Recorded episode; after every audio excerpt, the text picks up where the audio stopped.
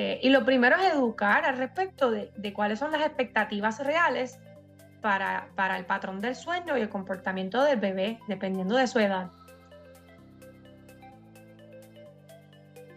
Bienvenida a La Tetada, el podcast, un espacio lleno de amor maternal y libre de ruidos, donde compartiré contigo las recomendaciones más actualizadas sobre la lactancia, la maternidad y todo lo demás. Soy la doctora Lorimar Ortiz, médico de familia, esposa, madre lactante y consultora en lactancia. Al escuchar este podcast tendrás la información que necesitas para navegar tu lactancia y maternidad con muchísima seguridad y confianza. Saludos a todos. Estamos aquí, Lilibet de la Tetada Podcast. Eh, les agradecemos por el espacio que nos han permitido tener dentro de sus hogares, donde quiera que nos estén escuchando. Estoy acompañada de la doctora Lorimar Ortiz y hoy tenemos un tema súper, hola doctora, saludos. Hoy tenemos un tema súper, súper eh, importante y muy eh, preguntado, ¿verdad? Tenemos muchas dudas dentro de este tópico y para esto hemos decidido conversar hoy para aclararles todas sus dudas y un poco dirigirles en lo que es los patrones del sueño, el colegio, un poco aclarar las preocupaciones que tienen comúnmente los padres primerizos y aquellos que pues no son tan primerizos tampoco, pero es una preocupación muy genuina, ¿verdad? Este, y escuchamos que siempre al inicio los eh, bebés lo único que hacen es dormir y comer. Ese es su trabajo principal. Eh, y no es algo nuevo, ¿verdad? Que sucede, pero siempre nos preocupamos por la lactancia, esta alimentación complementaria que virtualmente se introduce en la vida de nuestro bebé, pero el dormir también es esencial, ¿verdad? Porque es importante reconocer cuáles son esos patrones del sueño y poder protegerlos eh, y de alguna manera ayudarlos a que sean efectivas, ¿verdad? Que sean esos sueños reparadores. Así que también queremos anunciarle que ya está disponible nuestra guía para el cuarto trimestre, una guía sumamente completa en donde les ofrecemos los ocho pilares del posparto. Idealmente la hemos creado para que ustedes tengan la información más detallada y completa sobre los cambios que podemos esperar dentro de estos ocho pilares, como para eh, dirigirles un poco a hablar sobre temas que no se hablan comúnmente la, eh, ¿verdad? entre las conversaciones familiares, hablar sobre ellas y ofrecerles herramientas y recursos ¿verdad? directos sobre cada uno. Así que sin más, eh, pueden encontrar esta, esta guía en el enlace que le vamos a dejar aquí en las notas debajo del episodio o en la biografía del Instagram, LoriMD. Allí estará. LoriMDPR. Lori MDPR, perfecto. Gracias. Así que allí, allí la pueden encontrar y la pueden disfrutar. Es, la hemos preparado con mucho amor y, está muy completa. Así que, sin más, comencemos a hablar, ¿verdad, doctora? ¿Cómo eh, está el asunto del sueño? es tan importante y qué bueno que tenemos esta conversación para aclararlo, porque sabemos que pasan muchas cosas Definitivamente. Como bien decías, es importante eh, el, sueño en nuestros infantes eh, para el, sistema neurológico del bebé, el buen funcionamiento ¿no? del, resto de su sistema, igual que en los adultos, el sistema inmunológico, depende de que haya un buen descanso, muchísimas cosas que pasan en ese tiempo del sueño, se concilian memorias, eh, pero la razón por la cual la preguntan usualmente es por, eh, por la salud mental de mamá, ¿no? Cuando uno está eh, sleep deprived, como decimos, o falto de sueño, ¿no? Hay una escasez de sueño. Eh, el funcionamiento de, de, mamá y de papá también, dependiendo de, de cuán bien puede dormir o no en este tiempo de, de la infancia y de un recién nacido, pues se afecta su, su, estado de ánimo, su salud mental en general em, y reconocer también que nuestra sociedad no es como que muy friendly para, para esta etapa del recién nacido, ¿no? Y todas las veces que se levanta, eh, y, como que no, este, no tenemos este, este andamiaje, estas bases para que las familias eh, puedan descansar, porque realmente se vive como en otro tiempo. Nuestra, la, la sociedad de ahora, esto, ¿verdad? De trabajar de tal hora a tal hora, este, como está creada nuestra sociedad mm, y nuestra comunidad, no es friendly para los padres de bebés. Entonces, pues claro, la pregunta es, la pregunta que siempre me hace es cómo yo hago para que mi bebé pueda dormir más. Porque si bebé duerme más y se levanta menos, pues mamá y papá pueden dormir más. Eh, y pues la, la realidad es que no, no siempre hay una respuesta o no hay una respuesta que los papás quieran escuchar, que lo ideal sería es, pues tu bebé va a dormir ocho horas si hace esto. O sea, no hay una fórmula mágica. Exacto, el secreto. Eso no existe. Eso no existe. Hay, hay varias cosas que tomar en consideración principalmente.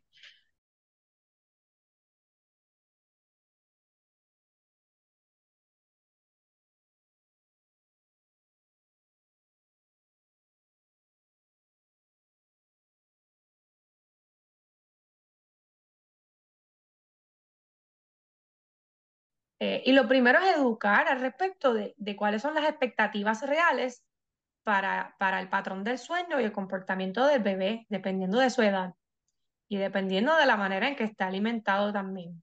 Porque muchas veces queremos comparar los bebés amamantados o los bebés alimentados con fórmula, por ejemplo, eh, o si es en leche materna con botella versus fórmula con botella, van a haber unas diferencias particulares.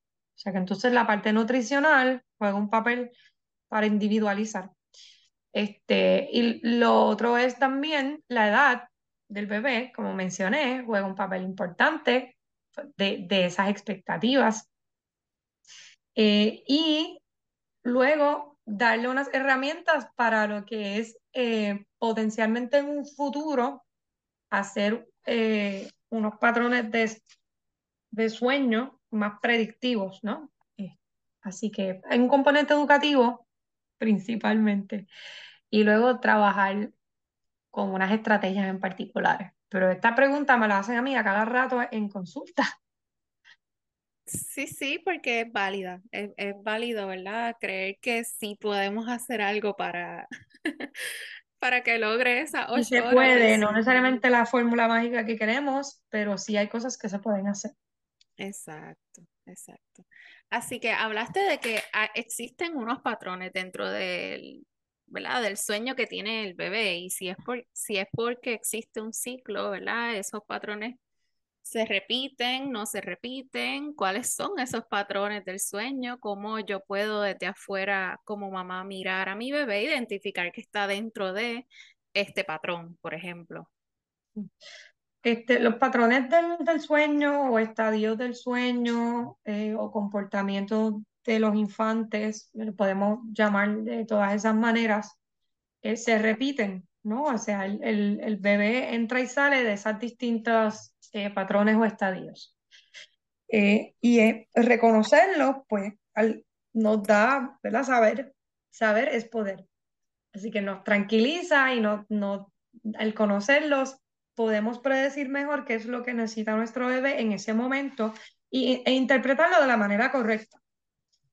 Eh, porque con la lactancia, aunque estamos hablando del sueño, pero la lactancia está bien atado, eh, queremos con, como que todo lo que no entendamos de, bebé, de los bebés, se lo achacan la culpa a la lactancia. Como que si mi bebé no está haciendo esto o mi bebé está haciendo este comportamiento y yo no lo comprendo, ese es porque es la lactancia.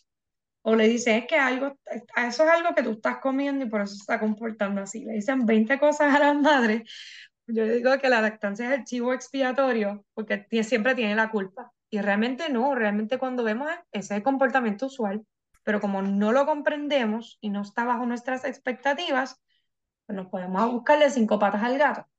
Este, así que es bien importante conocer que son seis, por lo general, eh, están estos seis y fluctúan, o sea, el bebé entra y sale de estos distintos e-, estadios. Y su comportamiento pues depende de, de qué estadio está. O sea, que entonces este, casi todo el mundo conocemos el llanto. La que se Y lo más que preocupa. Es la más que preocupa. Entonces, porque es la manera en que se comunican nuestros bebés. Eh, y hay distintas maneras de, o distintas cosas que el bebé nos quiere comunicar. No siempre es hambre, pero eso es una de las principales. Este, luego, el llanto, a medida que el bebé crece, vamos a poder diferenciarlo de qué es lo que nos está pidiendo, si está incómodo, necesita un cambio de escenario, necesita un cambio de pañal. Este, que, ¿verdad? El cambio de escenario es que los bebés se aburren también, igual que los adultos. O sea, a veces, este, tan fácil como abrir la puerta y llevarlo que coja aire fresco, en vez de estar eh, bajo las mismas cuatro paredes. A veces eso, un, un cambio de estímulo, un cambio de escenario los calma y poco a poco se va aprendiendo a identificarlo. Pero ese es el estadio que todo el mundo conoce eh, porque es el, el que más quizás frustra, irrita o es como que el más nos preocupa si no comprendemos lo que es. Eh, y entonces así hay otros estadios también que están despiertos o dormidos. Entonces, por Exacto, porque durante el llanto, pues el bebé no te sabe decir, cámbiame el pañal o mamá, tengo hambre, como cuando ya tiene quizás tres, cuatro años. Este, así que bueno, que es importante saber también que existen distintos, eh, es la manera de él comunicarse y el, el llanto significa algo, así que hay que atenderlo. Mm, Dejarlo llorar, pues tampoco es una opción, ¿verdad? Eh, y qué bueno. Entonces, dices que durante la etapa de dormido existen dentro de esos patrones de sueño varios. Y sí, despierto, pues también también, sí. Ok. Y está la de, está la de la de comunicación y llanto, pues que esa- los bebés pueden llorar dormidos, pero eso es un estadio aparte. Este, me da gracia porque a veces los padres me dicen que está por la noche llora con los ojos cerrados. Ajá. Sí, este, por eso es otra etapa aparte. Pero despiertos tenemos dos, dos en despierto, que es un, un despierto activo y un despierto pasivo. Este, y puede. ¿verdad? Este, fluctuar entre uno y otro. Eh, y entonces también tenemos dormidos, tenemos eh, otros también, eh, dos, y tenemos un in-between. Exacto, que es el tra- es como una transición, ¿será? Sí, bueno, vamos a, a los otros primero y después entonces hablo un poquito más sobre ese entremedio, ajá. para no confundir. Ok. Empezamos por los despiertos. Sí, exacto. Mi bebé está Ajá. despierto, como Puede ya hablamos despierto. del llanto. Exacto. Puede estar despierto y puede estar despierto activo o despierto pasivo. Despierto activo, ¿qué significa? Pues que va a estar con mucho movimiento, con los ojos abiertos, no va a estar llorando, pero sí va a estar quizás haciendo ruido, moviendo mucho sus extremidades, eh, que las, las personas se, se ponen como, eh, se sorprenden, se sorprenden cuando ven que los bebés tan pronto nacen tienen la capacidad de, de empujarse con las piernas, de alzar la cabeza bastante eh, y se sorprenden, pero cuando uno les da por, la oportunidad a los bebés de hacer eso, eso es lo que hacen, ¿verdad? Nacen con, con bastante fuerza, no, no pueden caminar ni alzar la cabeza por sí mismos, pero lo hacen en periodos, ¿verdad? Empujarse y mover las extremidades y alzar la cabeza. O sea que eh, en ese activo pues van a estar con más, con más movimiento. El pasivo no va a haber tanto movimiento porque va a estar observando, va a estar con los ojos abiertos, calmado, como concentrado. Y esa es la etapa donde el bebé puede, está más abierto a interactuar. Eh, puede estar más pendiente a las facciones de la, de la cara, eh, quizá más adelante luego, cuando, al estar observando, pues comienza a imitar gestos, ahí está escuchando la voz bien detenidamente y puede quizás reaccionar a las cosas que uno le hace, no está abierto más a ese juego, a tu jugar con él, interactuar con, con tu bebé. Eh, y esa es ahí que está como, yo le digo que está como, eh, como relax, como, como está chileando, está pasivo. Eh, y en, hay, probablemente en este tiempo es que esté más abierto eh, pudieran ver entre activo pasivo, ¿verdad? No llorando, pero o sea, en el pasivo que esté más abierto a jugar y en estar en el tummy time también, ¿verdad? El tummy time es importante, es cuando lo ponemos en, en barriguita abajo. Este, porque activo puede ser que esté activo y que tenga mucho movimiento, pero el tummy time uno puede estimular también con, con baraquitas y ruiditos. Este, que no necesariamente él va a estar muy abierto a la estimulación, a menos que esté en el, en el despierto pasivo. En esa etapa, exacto. Y es que también se le conocería, diríamos, como la época en donde los bebés son como esponjas, que comúnmente se habla, ¿verdad? Que los bebés, los niños son como esponjas, todo lo aprenden y es a través de la observación, principalmente la audición, ¿verdad? Porque si hay un estímulo que suena, pues yo lo miro y absorbo toda esa información y trato de entonces de imitarla al bebé. Así que bueno saberlo. Que siga el sonido de, ¿verdad? De un lado a otro. Eh, o, o, que siga el objeto de un lado a otro. Y entonces ahí estimula el, el sentido de, de, la audición y la visión junto con el motor que es el movimiento de la cabeza. Entonces, después están los dormidos, ¿verdad? Que tenemos, de los dormidos tenemos sueño profundo y sueño superficial. El sueño profundo es donde no hay mucho movimiento. O sea que eh, ahí el bebé, el, como decimos, puede caer un trueno, se puede caer la casa, puede venir una orquesta con tambores, y el bebé no se va a levantar fácilmente. Eh, y entonces ahí eh, pudiera como, como está tan silencioso y tan calmado, a veces la mamá se preocupa y se estará respirando y se pegan a mirar hacia el pechito. Lo que hablábamos. Ah, sí. lo que hablábamos antes de empezar a grabar. Que, y es en, en, esta, en esta etapa del sueño profundo. Eh, y hay una cosa también eh, que, que, buscamos, es como que uno le echa el bracito y lo suelta y cae y no se levanta. Eso pasa en sueño profundo porque está bien, bien, bien, bien monguito. Eh, y ahí es donde es más fácil también transferir al bebé. O sea, si se durmió encima de uno, pero no está en sueño profundo, cuando vayas a transferirlo a, otra superficie, se va a levantar más si, si, si está en, en sueño superficial. O sea que muchos papás buscan esto para saber cuándo lo pueden soltar, cuándo pueden soltar el bebé. Eh, en sueño superficial también tienen los ojos cerrados, pero se mueven, se mueven y pudieran pudieran hacer movimiento ocular y abrir un poquito los ojos y volverlos a cerrar. Eh, así que depende, pero están, ¿verdad? El, más, más movimiento que en el sueño profundo. Y ahí el ruido lo puede despertar más. Eh, lo del movimiento ocular, cuando ocurre la transición entre superficial y entre medio, ocurre más frecuente, que está pues se puede llamar entre medio, también está lo que es el sueño REM, que es uno de los estadios del sueño, o Rapid Eye Movement. Que lo, hay más padres y madres que se preocupan porque piensan que el bebé está convulsando. Y es que mm. simplemente está como que abre los ojos, los hace para arriba y lo vuelve y lo cierra, y está como con un poquito de movimiento de la cabeza, pero no son movimientos bruscos como si fueran una convulsión.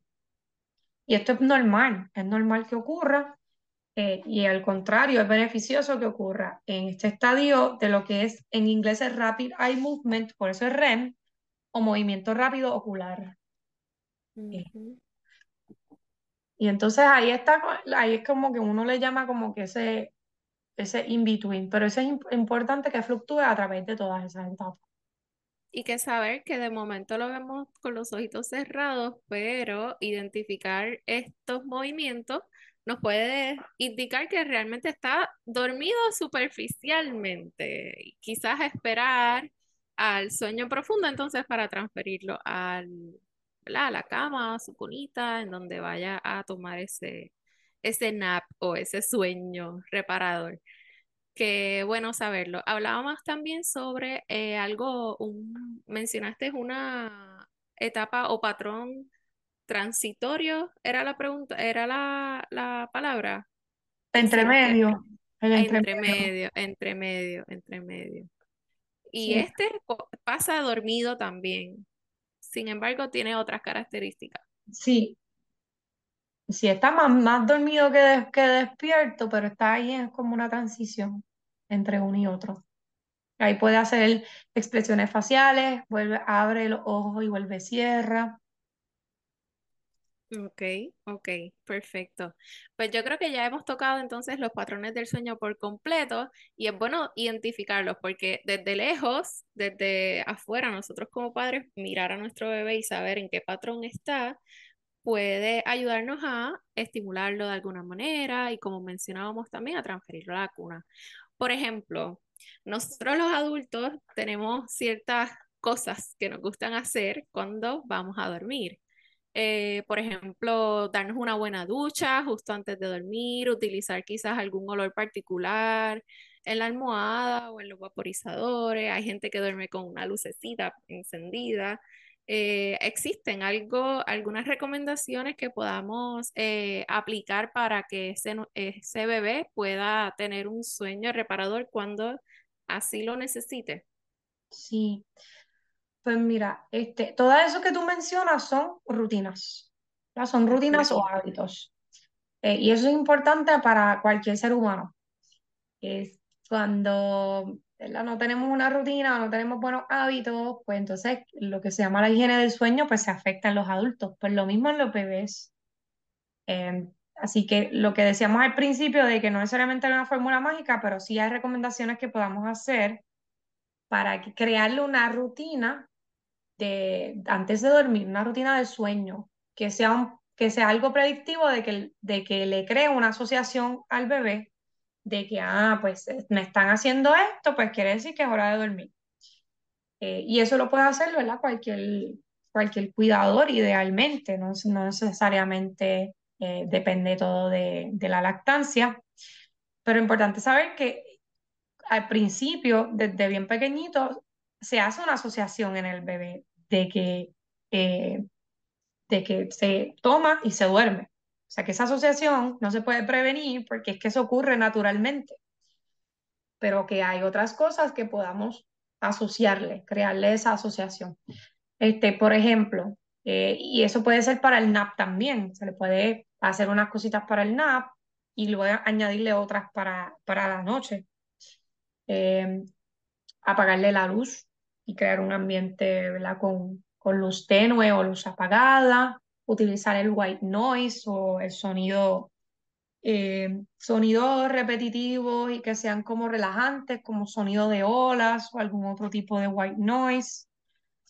Em, también cantarle una canción de cuna, leerle. Eh, el, el, no sé si mencioné el bañarlo, el, el bañarlo antes de acostarlo, como que y asocia, ah, me están bañando, después me están dando un masajito, me pusieron el white noise, me dieron el cuento, pues ahora dormir. Eh, y entonces mamá pues tiene la herramienta de, de amamantarlo, pero aunque vaya a acostarlo papá o, o, otro cuidador, los abuelitos, lo demás de la rutina lo pueden hacer la otra persona. O sea que por eso crearle ese sleep routine, esa rutina, eh, es súper importante para crearle como que el, que el bebé pueda predecir, el que el bebé pueda predecirlo y que no dependa necesariamente de mamá todo el tiempo. Este, así que esos son una rutina que puede participar los otros cuidadores también. Son este, recomendaciones que, que se pueden hacer. Que poner, pues depende de lo que ¿verdad? la familia, los padres quieran escoger, que se sientan más cómodos haciendo. Eh, y entonces, pues jugar también, porque no todos los bebés disfrutan bañarse.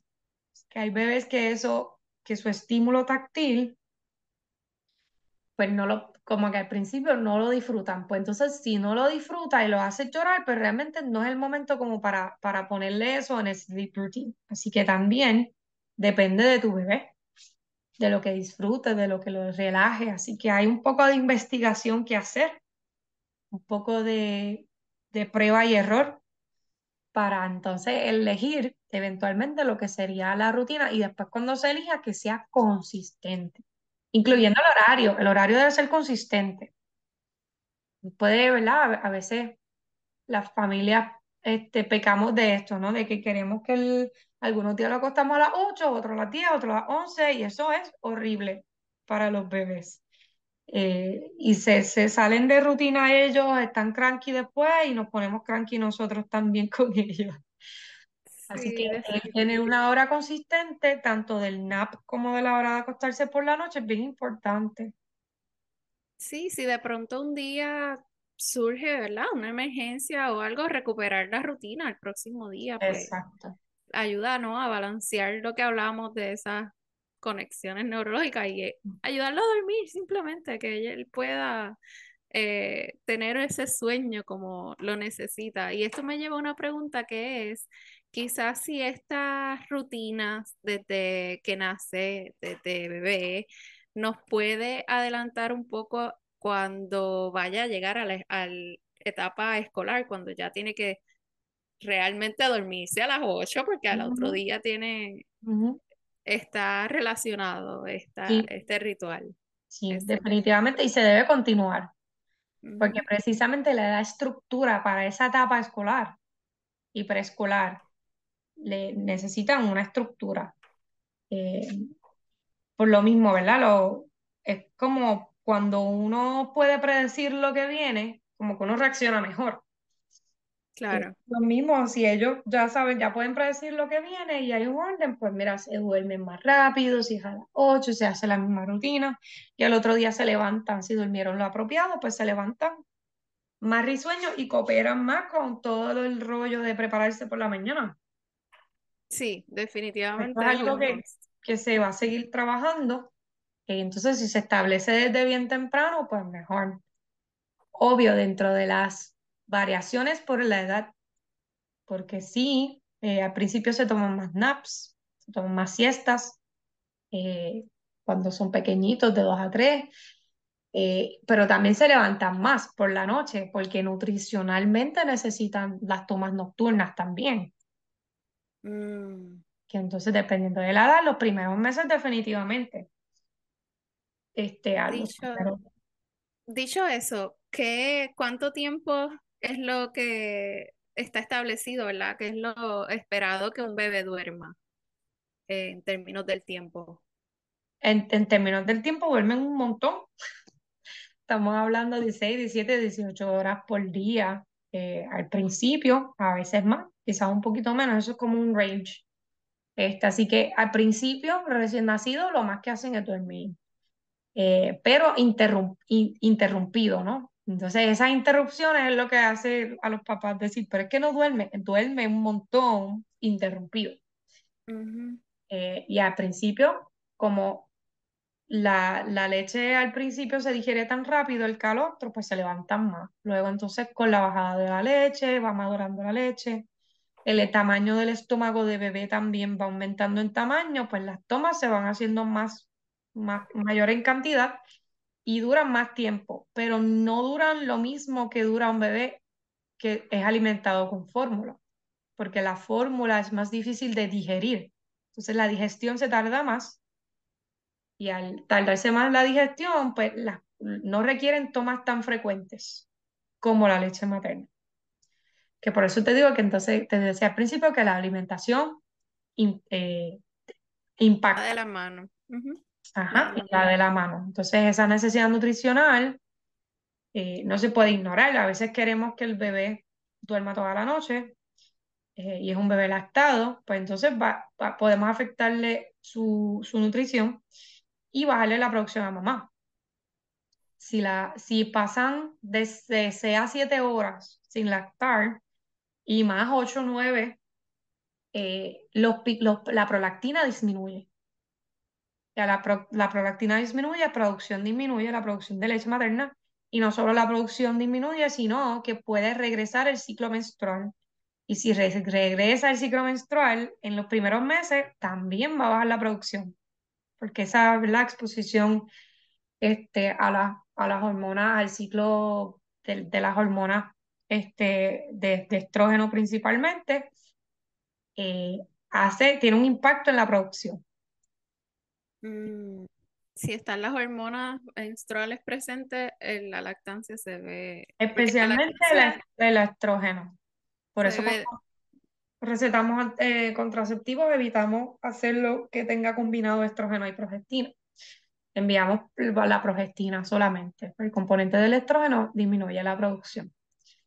Pues lo, mismo se ocurre naturalmente, si no, ¿verdad? Los cambios hormonales que ocurren en la lactancia es, algo fisiológico para mantener la producción, para poder espaciar los embarazos, todo está bien pensado y hecho de una manera. Entonces, a veces nos ponemos con esta obsesión de que, de que tienen que dormir tantas horas corridas cuando realmente no es lo que toca fisiológicamente tampoco. Exacto, exacto. Hablaste de 16 a 18 horas y esto puede ser aproximadamente hasta qué edad de, en términos de, meses del bebé, ¿verdad? De la edad del bebé.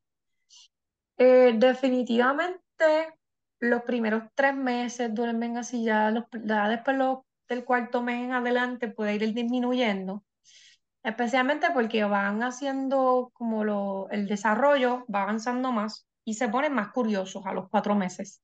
Mm. A explorar el mundo. Así que ahí se distraen con la vida. Eh, y desde a, partir de ahí, pues empieza a bajar esa, esa necesidad y empiezan, eh, ya cuando papá y mamá se habían establecido, ¿verdad? Quizás decían, ah, ya, ya tengo el bebé, lo tengo seteado, ya lo puedo predecir, y de repente llegan los cuatro meses y ahí... Vuelven otra vez a... Uno de, los, de los sleep regressions favoritos de la familia siendo un poquito sarcástica.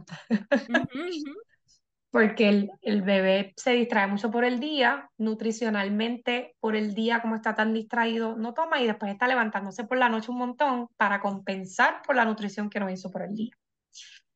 Eh, y también si mamá regresa del trabajo, regresa al trabajo y hay separación, hay bebés que prefieren tomarlo del pecho y lo que toman en Vivi es mínimo y cuando llega mamá compensan. Pues entonces, tanto a la tarde y toda la noche levantándose para tomar.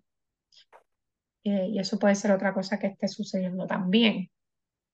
Que la familia Así que hablamos, ese tiempo. Así que hablamos de la alimentación y de eh, la regresión del sueño que sucede naturalmente a los cuatro meses, en donde creemos que... De las más marcadas, de las más marcadas ocurren a los cuatro y la otra a los nueve, es la otra que es más marcada. Ok, así que estos cambios a medida que el bebé crece requieren que papá y mamá identifiquen para adaptar quizás la rutina y ver, como decíamos anteriormente, la personalidad del niño nos va a dejar saber si esto que estamos haciendo de pronto, el bañito, el, el olorcito, la, la cancioncita, le está funcionando para alcanzar el sueño. Y un poco en, esta, en, esta, en estas etapas, pues es necesario reajustar esta rutina. Tener paciencia, mucha paciencia, que va a ser temporal. Eh, las regresiones duran algunas semanas. Eh, y luego, entonces, se puede restablecer la rutina. Si hay que pedir ayuda, que la pidan porque son humanos, entonces se pueden, ¿verdad? Si tienen que reclutar a los abuelitos, si tienen que reclutar a la titi, eh, alguna amiga que, que sea casi titi, lo que ustedes necesiten para poder sobrevivir este tiempo, porque si ambos trabajan fuera y está este, esta regresión, pues eh, va a ser difícil, va a ser difícil y puede ser, ¿verdad? Las familias. Es un tiempo de muchos retos. Eh, pero es, es temporal, hay cosas que se pueden hacer, como le dijimos, está la rutina. Y pues yo no, mis niñas no son adolescentes todavía, pero los que tienen adolescentes me dicen, pronto ni te vas a acordar de eso y lo que vas a estar es peleando para sacarlo por la mañana de la cama cuando es adolescente. Ajá, porque existen otras eh, necesidades. necesidades, aumenta de nuevo la necesidad, etcétera. Eso es para pues, si, llegamos a hacer episodios de la adolescencia, hacemos otro podcast de eso.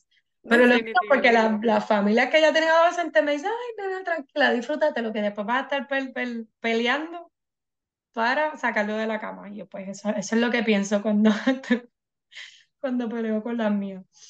Este... Esa es la esperanza y un poco eh, dejar de saber a todos los que nos escuchan que definitivamente es un proceso temporero, que al final del camino hay luz, ¿verdad? si necesitas ayuda es válido pedirla. aquella persona que identifiques como apoyo, pues eh, te pueda ayudar en este proceso y que vamos, es un proceso de adaptación tanto para ti como para tu bebé. Eh, y por eso estamos aquí, ¿verdad? Como decíamos al principio, educar es poder. Es poder. Eh, qué bueno, qué bueno que, que, hemos podido aclarar todos estos detalles. Y no mencioné algo también importante. Este, las crisis de crecimiento, ¿no?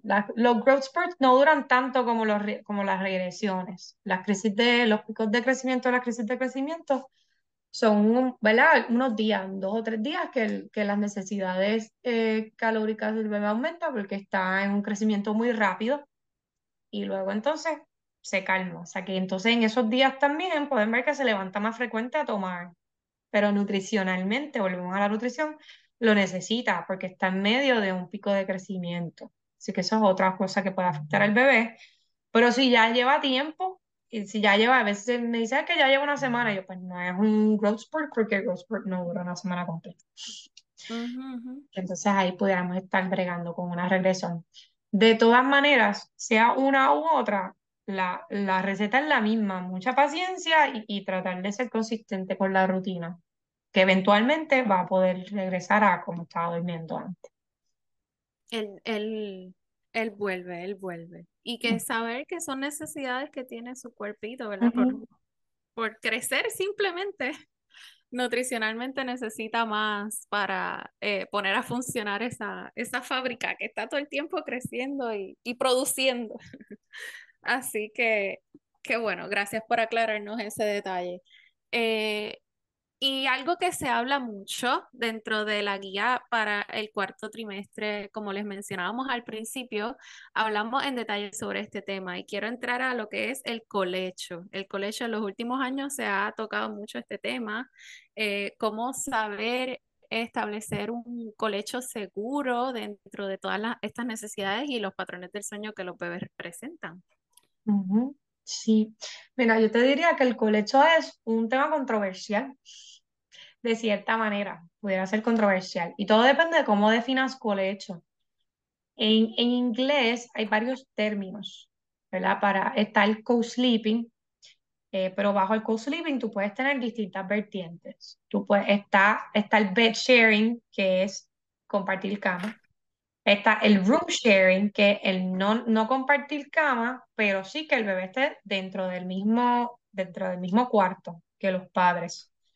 Eh, y de hecho, el room sharing es, lo que recomienda la, la, Academia Americana de Pediatría, eh, porque te permite responder más rápido a las necesidades del bebé cuando se levante, etc.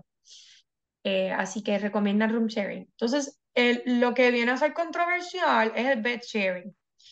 Hay otra manera, ¿verdad? Que es como un in-between, que es el utilizar este, la, camita de colecho, por ejemplo, que es que se, hay una, un, como una cama pequeña que se pega a la cama de los padres, entonces el bebé está compartiendo un espacio cercano, pero no está en la misma superficie. O sea que entonces es fácil para la mamá que está lactando, cuando el bebé pida, cogerlo, pegarlo y devolverlo, porque está bien cerquita de ella pero está en otra superficie. Así que es importante definir que cuando escuchamos colecho no necesariamente estamos hablando de compartir cama y hay que entonces eh, preguntar bien las definiciones, ¿no? Si estamos, de qué estamos hablando.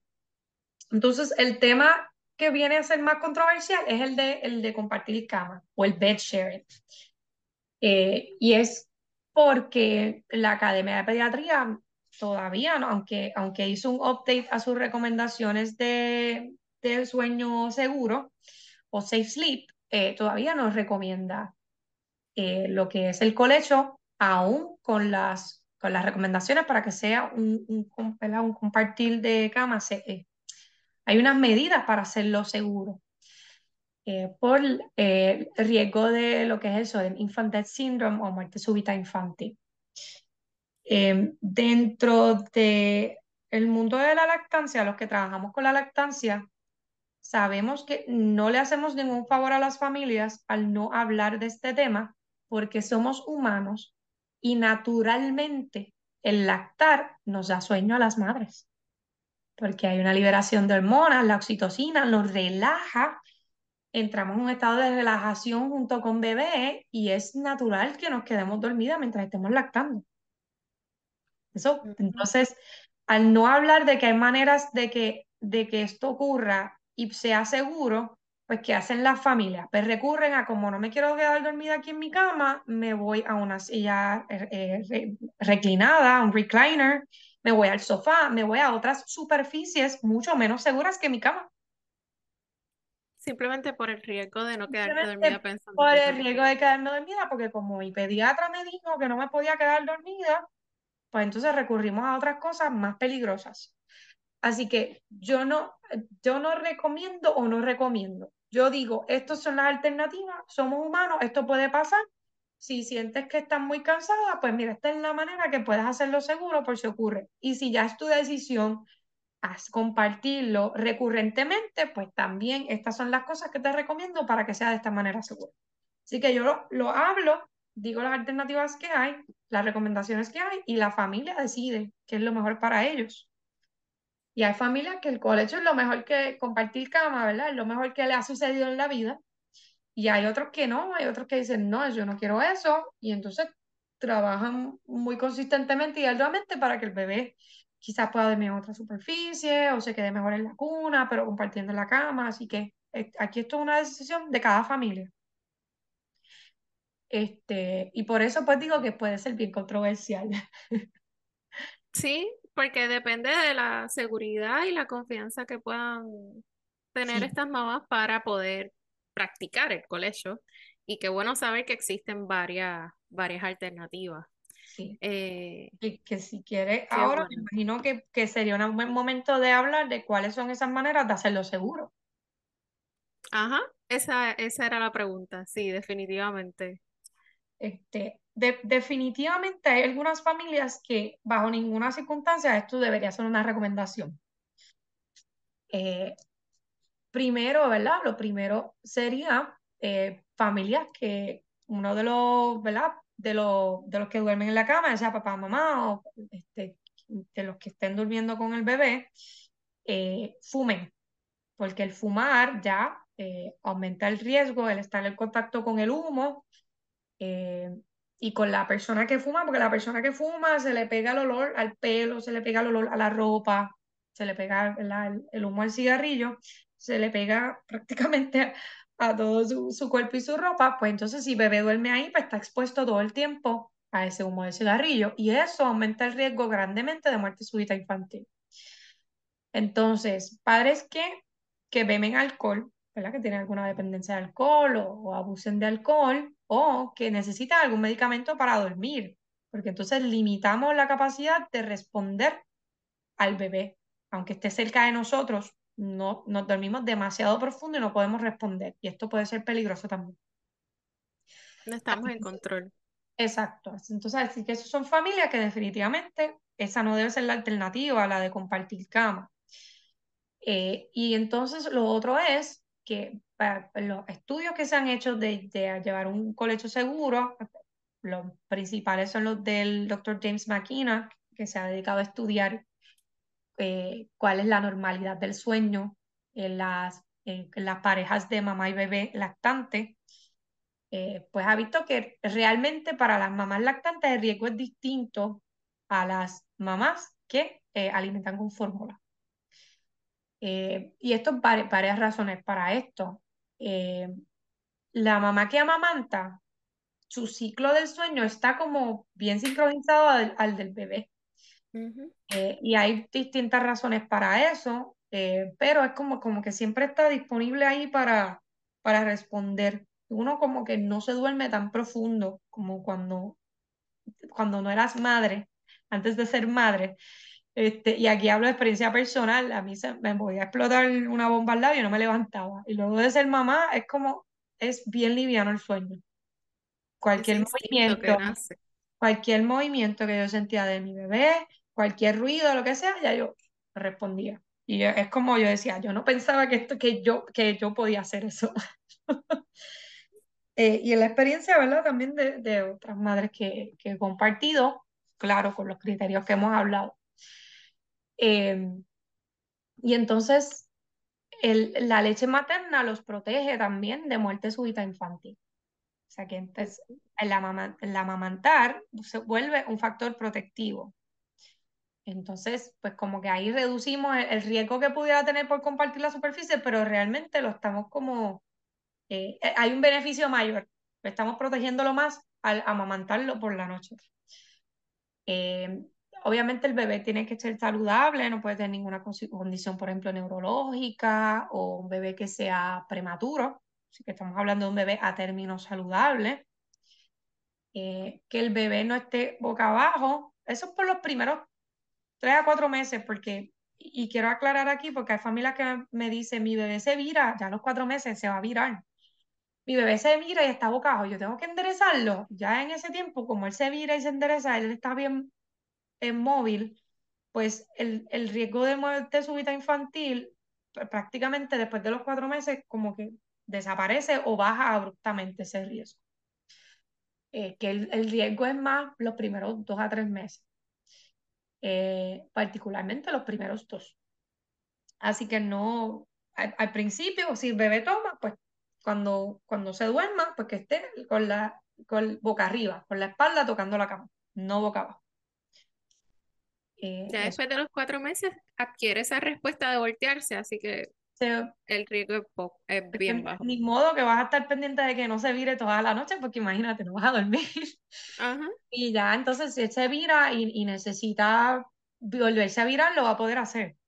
Exacto. Hay que estar con, ¿verdad? Tan, con esta obsesión de acostarlo. Lo importante es la posición con la cual tú la acuestes. Si ya él se vira después, eso es bebé.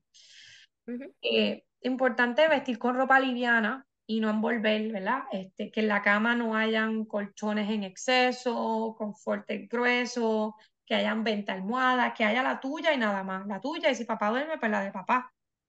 Dos almohadas, más nada. Y no, y no hayan muchos colchones que se vaya a tapar a bebé durante la noche. O sea que tiene que ser una sábana finita este, y que sea, ¿verdad?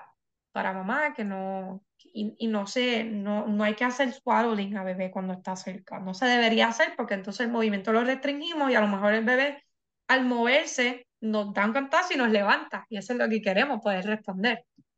Pero si tenemos a bebé en un swaddle ahí con el movimiento restringido, pues no se va a poder reaccionar de la misma manera. Swaddle es cuando los queremos como, sí, cuando yo le decía al burrito, cuando le hacen el burrito al bebé con la sabanita, como que le envuelven como un burrito, ese es el swaddling. Este, o envolverlo con su, con su sabanita este, particular.